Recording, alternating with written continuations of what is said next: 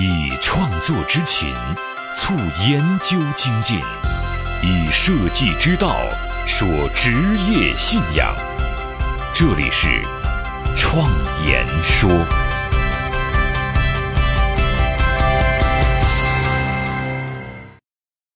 大家好，我是主持人张子健。我们这一期节目来接着说关于教育趋势的另外几点。上一期节目我们聊到了，应该把课堂改变为以角色参与式学习为主的工作坊模式。这其实就是教育方式的调整，从关注内容本身转换到了关注人的潜力。这样的方式还有另外一个好处，就是它也解放了老师。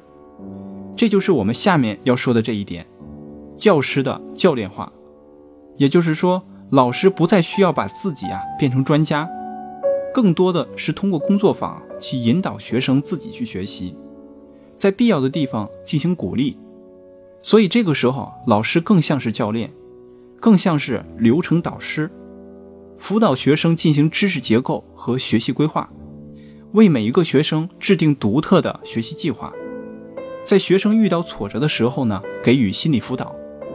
甚至在必要的节点为学生引荐校外的导师，这也就是说，非职业化的教师啊将会大量的出现。他们在社会当中拥有足够的实践经验，间歇性的出现在学生面前来引导学生的项目实践。甚至这样非职业化的教师会把自己在社会当中真实的项目啊带到校园当中来，校园也不再是过去那种封闭的环境。它与社会的衔接界限也会越来越模糊，甚至这种非职业化的教师规模发展到一定程度之后，会成为学校教育力量的主流。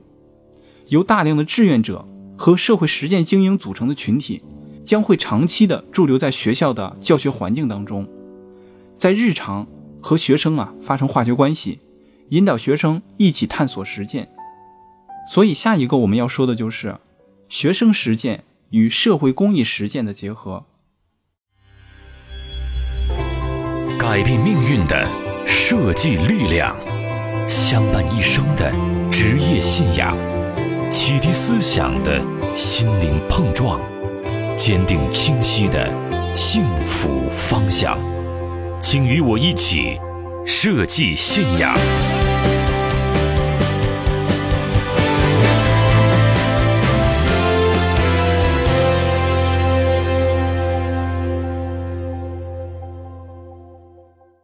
人作为真实的人，需要跟社会进行真实的接触，而这种真实性不应该限定在学校内的模拟，更应该走出校园，跟社会实践啊相结合。除了商业上的实践之外，我觉得更为重要的一件事情是跟社会公益事业的结合。在这个社会当中，有那么多不公平的现象，还有那么多弱势群体，他们都需要帮助。过去这些帮力的主力人群，主要是一些社会力量，但是我们一直忽略了一个巨大的实践群体，这个群体啊，就是学生。如果让学校成为最大的公益产品研发机构和实施机构，那么它肯定会为整个社会结构带来平衡和稳定，而这种力量必然会比商业力量来得更加的稳定和巨大。一方面，学生通过公益产品的研发。学习到了如何在实际的环境当中去开发产品，而一个公益性产品想要经营好，它的实际难度要比商业产品啊要高得多，因为它要求低成本和最大的社会效应，甚至这些项目是在没有资金支持的情况下进行的，这样的难度显然要比商业项目要更难，更能锻炼学生的实践能力。第二方面，在与弱势群体进行接触的过程当中。学生开阔了眼界，补全了社会道德缺失的那部分实践，让他能够真实的成为一个完整的社会人。这样的心灵补全是无论多少课堂的教育都无法完成的。对于一个完整的社会人，在进入社会之后，他所带来的社会效应一定是不可小觑的。第三方面，对学校来说，成功的公益事业孵化，一定会改变社会公益的局面。学校可以吸纳部分公益基金，用于公益产品的研发，孵化成功的公益产品啊，再转移到社会的机构当中去，这样就让学校的资金结构啊发生了变化，不再只依赖于学生的学费这一唯一的收入来源。这相比于商业化的校办企业来说，更能够赢得社会的尊重。公益性项目是发展的一方面，但也不是全部。学生实践的场景啊，一定是多元化的。它可能发生在田野，也可能发生在公司的办公室、工厂或者是社区。下一个我们要说的是家庭化的社交关系。人始终是社会动物，在学校这个集体里面，学生一定会在这个阶段结交到他们终身的朋友。这些朋友可能不是同班，但很可能是同寝室。所以看得出来，这种寝室关系比同班的关系啊要更加紧密。而现在的班级分配的情况来看，学校的一个班大概在二十到五十人之间，这么多人，你不可能每一个人关系都很好。有一些人呢，几年下来你可能都不是特别熟悉，这样的人数配比在未来的教学模式当中是不合适的。以实践和工作坊方式为主的教学模式，更适合小班教育，八到十五个人组成一个小群落，建立家庭化的熟人关系小组。这样的小组是学习实践的主体，也是集体行为的主体。一位导师也能够轻松地关注到每一个人的成长。在这样的小组里面，每一个人的学习路径是独特的，但是他们的互动又是立体的。小组的成员之间可以互相的产生项目交叉，不同小组之间的成员也可以产生项目的交叉，灵活多变，以学习事件为核心。所以说，发展个人个性化的学习路径和与他人亲密的协作，这两者啊是不可分开的，甚至说是互相促进的。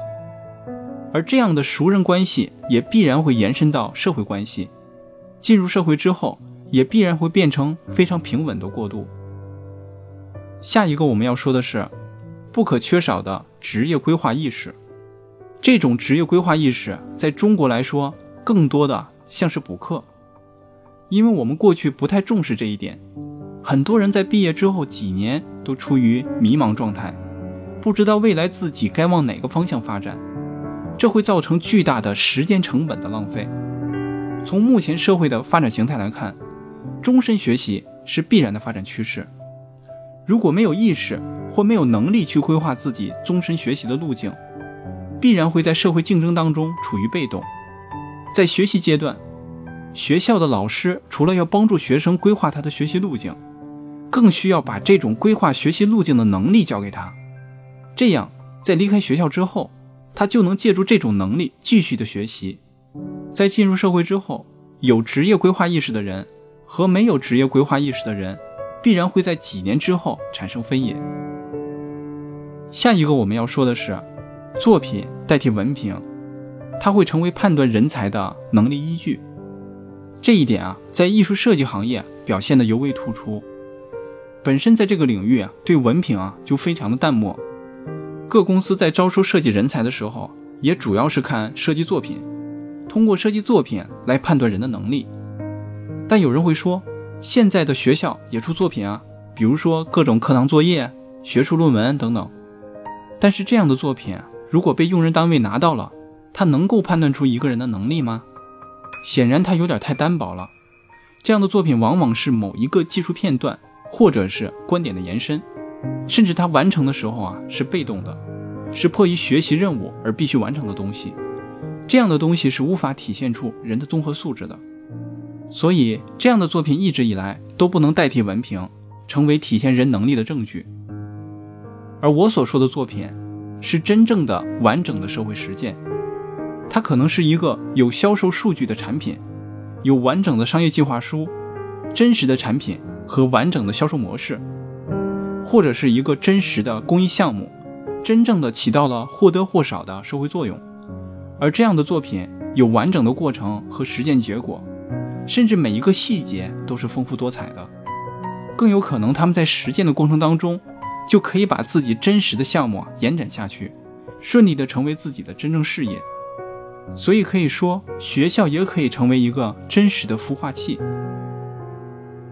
下一个我们要说的是。职业化教育的开端要向前延伸，这就是通识教育与职业教育的混合。在通识教育阶段，也就是从小学到高中的这个阶段，我们要培养孩子的社会人格、心理韧性、自主学习的能力，还有设计能力。当然了，我这里所说的设计能力是广义的设计能力，就是日常造物的能力。这个观点啊，在以前的节目当中我有阐述过，这里面就不详述了。当然，除了这些之外，还有基础知识。基础知识教育啊，在中国是有明显优势的。我们国家培养的人才基础知识素质啊，远高于其他发展中国家。这对于我们追赶发达国家的进程是起了非常大的作用的。但是，国家的整体经济由追赶变为领先或者是创新的时候，这样的优势啊，也必然会消失了。因为人才的能力竞争点会产生转移，中国这样一个明显的优势啊，也会消失。传统的教育模式给我们带来的优势，在这个时候也可能会成为我们的桎梏。人才的平均水平较高，但是最大的问题在于太过于平均了，个性化人才太少，特别的人才比例极低，这会极大的限制创新的发展。人才培养要从娃娃抓起，所以这种个性化的发展趋势啊，一定要从小就要显现出来。如果我们开始就把它磨平了，那么后期要花更大的力气才能够把这个个性化再重新找回来，甚至永远找不回来了。本来是鲜活的人，却变得平庸了，这是很可悲的事情。所以在通识教育阶段，就应该以兴趣为线索，让学生有选择学习方向的自由。当然，这种选择一定是在有引导的范畴之内，因为孩子还没有自我判断的能力，他更多的是需要体现新鲜的事物。深入那些他感兴趣的事情，而学校就应该给予这些保证。未来对于学生学习成绩的评价，也不再是单一的分数标准，而是能够综合实践成果和知识技能的考量。最后一点我们要说的是，社会人性化趋势。在前两期节目当中，我提到过，社会的各个领域都在全面的回归人性化，教育。也不例外。未来教育的主要目的，必然是从培养机器人变回成把人培养成人。未来的学校也不再是老师的表演舞台，而是学生的训练场。在这个训练场，学生把学习变成了对知识的探索。教育的主体也必然会从国有院校的教育向多元化教育发展。未来的民办教育会成为新型教育模式的实验田。互联网企业和学校的深度合作也会成为这种模式推广的主力方式之一。就目前的探索情况来看，在教育领域的尝试啊，必然是从点开始的。每一个教师或者每一个机构，从一到两个小的点开始实验，最后综合出大的变革。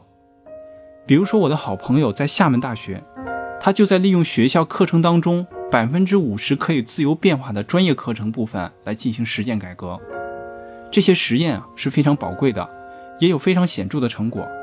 他学生的很多创业项目也已经顺利的商业化，甚至拿到了投资，有一些项目甚至拥有了千万用户。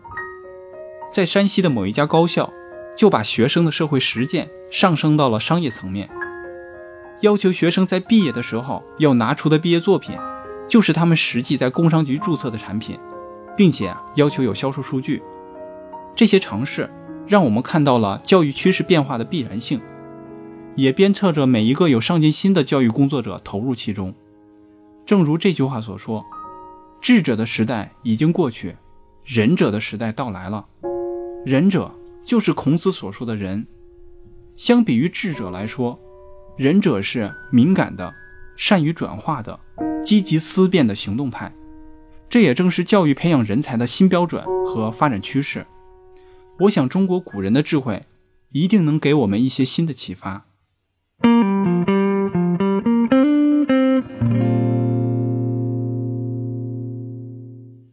最后，我们来回顾一下前面所说的内容。我们从目前教育的问题聊到了教育线索一定会发生重大的变化，就是由职业。转变为兴趣，由此教育的模式也会从传统的培养变为服务为主，课堂上的教育场景也会发生变化，将不再是老师的一言堂，而更多的是工作坊形式。老师这个时候也会变成教练，来引导大家在实践当中进行学习。而这样的实践项目可能是商业的，也可能是公益性项目，进而改变大学的形态。也许可以让大学成为最大的公益产品研发机构。之后啊，我们又在小班教育的社会化关系、职业规划和作品的深度这几个角度，来阐述了教育趋势变化的细节。教育的整体变化趋势和其他领域一样，都在往人性化方面回归。它不仅仅在大学职业教育领域，也会改变通识教育。那么，在这样的趋势之下，作为新型教育模式探索的核心，创造力的培养方式具体是什么样子呢？我们在下一期节目开始，将来详细的分享一下我个人的研究成果，关于创造力教育的一些思考和实践心得。我们下一期节目再见。我是自由设计师张子健，感谢大家听我创言说。